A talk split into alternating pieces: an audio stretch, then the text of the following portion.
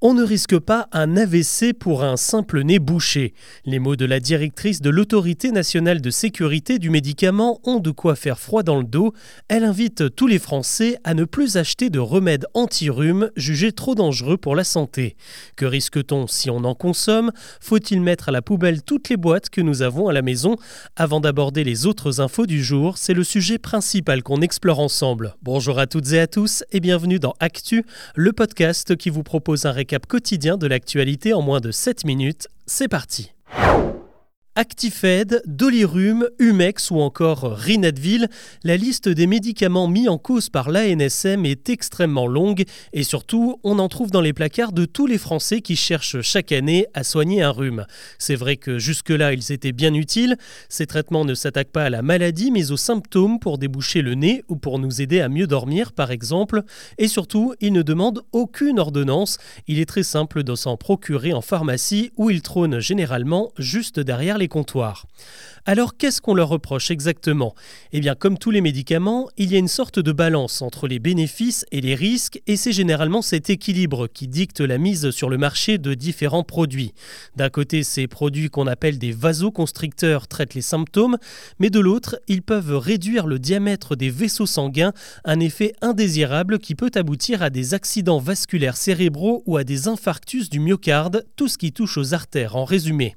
La NSM qui avait déjà émis des réserves en 2021 tire à nouveau la sonnette d'alarme car cet effet secondaire sur les vaisseaux serait trop récurrent, en particulier chez des personnes atteintes d'obésité, de diabète ou présentant du mauvais cholestérol.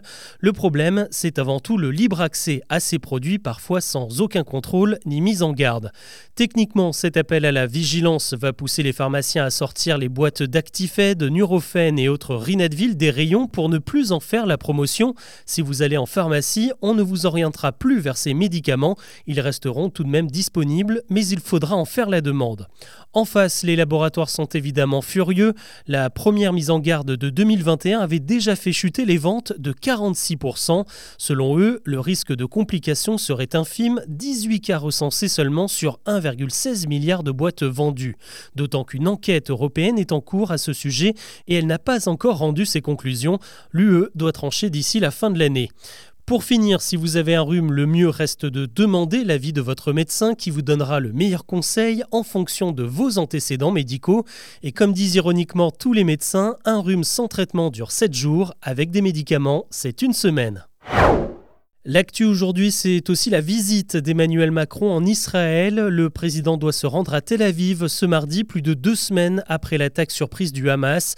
Un déplacement qui doit peser dans les négociations sur la libération des otages. La France pourrait profiter de ses bonnes relations avec le Qatar qui sert d'intermédiaire avec le Hamas. Pour le moment, une seule Française a été identifiée parmi les personnes enlevées, mais six autres sont toujours portées disparues.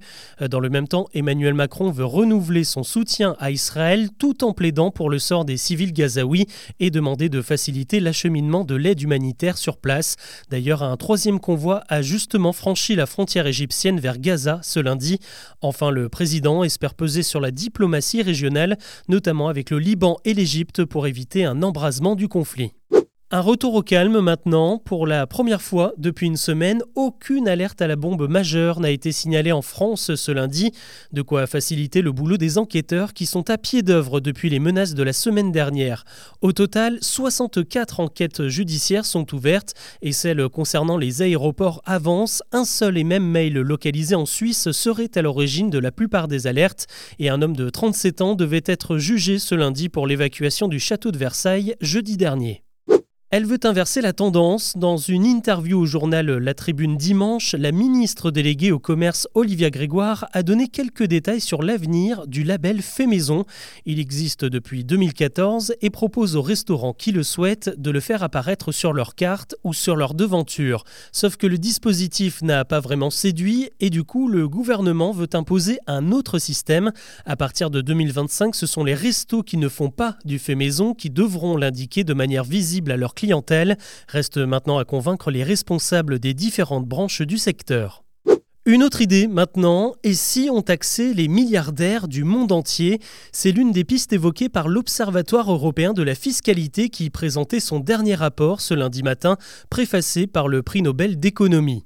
Dans les détails, l'Institut propose de prélever 2% du patrimoine de 2800 milliardaires répertoriés à travers le monde. Cela permettrait de générer 40 milliards d'euros de recettes fiscales rien qu'en Europe. Aujourd'hui, les milliardaires ne payent qu'en moyenne 6 milliards d'euros d'impôts en cumulé notamment grâce à des montages financiers comme le recours à des sociétés écrans. Récolter de l'argent, c'est aussi le but du loto de la biodiversité lancé ce lundi dans les bureaux de tabac. Il s'agit d'un nouveau jeu à gratter inspiré du loto du patrimoine. Une partie des bénéfices, 40 centimes par ticket vendu, est reversée à des projets environnementaux sélectionnés par l'Office français de la biodiversité. On y retrouve des projets pour sauvegarder les mangroves martiniquaises, protéger la population de tortues dans le Var ou encore réintroduire des rapaces dans certains espaces naturels du pays. Une fausse bonne idée selon l'autorité nationale des jeux qui craint que les jeunes, la cible principale de ce loto de la biodiversité, deviennent accros à ce jeu d'argent.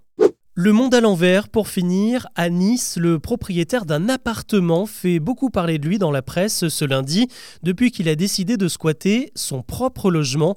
L'info repérée par Var Matin raconte que ce niçois louait un studio sur la promenade des Anglais, mais qu'il est tombé sur un mauvais payeur, une situation très difficile à gérer, et après plusieurs mois sans percevoir de loyer, il a profité d'une courte absence du locataire pour s'introduire dans le logement, changer les serrures et se déclarer comme squatteur une sorte d'arroseur arrosé. Le locataire a tenté de rentrer chez lui sans succès. Le seul recours qui lui reste, c'est désormais de saisir la justice pour faire expulser son squatteur, qui est donc son propriétaire. Voilà ce que je vous propose de retenir de l'actu aujourd'hui. On se retrouve demain pour un nouveau récap.